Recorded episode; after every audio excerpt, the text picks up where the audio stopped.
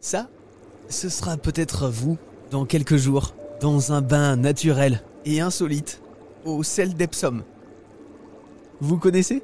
Un bain où on flotte sans aucun effort, grâce au sel, comme dans la mer Noire.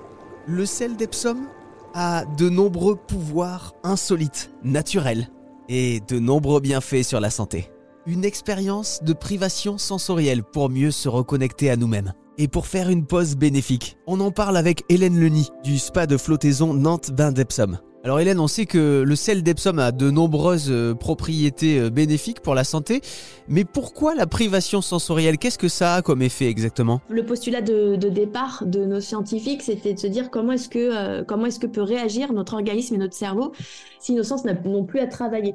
Alors je vais vraiment vulgariser, hein, mais est-ce qu'on devient quelqu'un qui est juste un peu amorphe et qui est pas stimulé, donc qui perd ses fonctions, ou est-ce que à contrario on est euh, un libre penseur sans qu'on ait besoin d'être stimulé par l'extérieur. là, on aborde ça sous le, point scientifique, sous un œil scientifique, mais euh, on peut vraiment euh, l'aborder sous un œil beaucoup plus philosophique ou beaucoup plus spirituel. Et aujourd'hui, on sait que c'est un peu comme quand on médite. Hein. aujourd'hui, on sait que se mettre nos sens au repos, se concentrer, faire de la méditation, ça a des vrais bienfaits pour notre organisme. Euh, ça permet tout de suite de calmer notre, notre système euh, de, défense, si je puis dire, euh, qui, qui peut venir.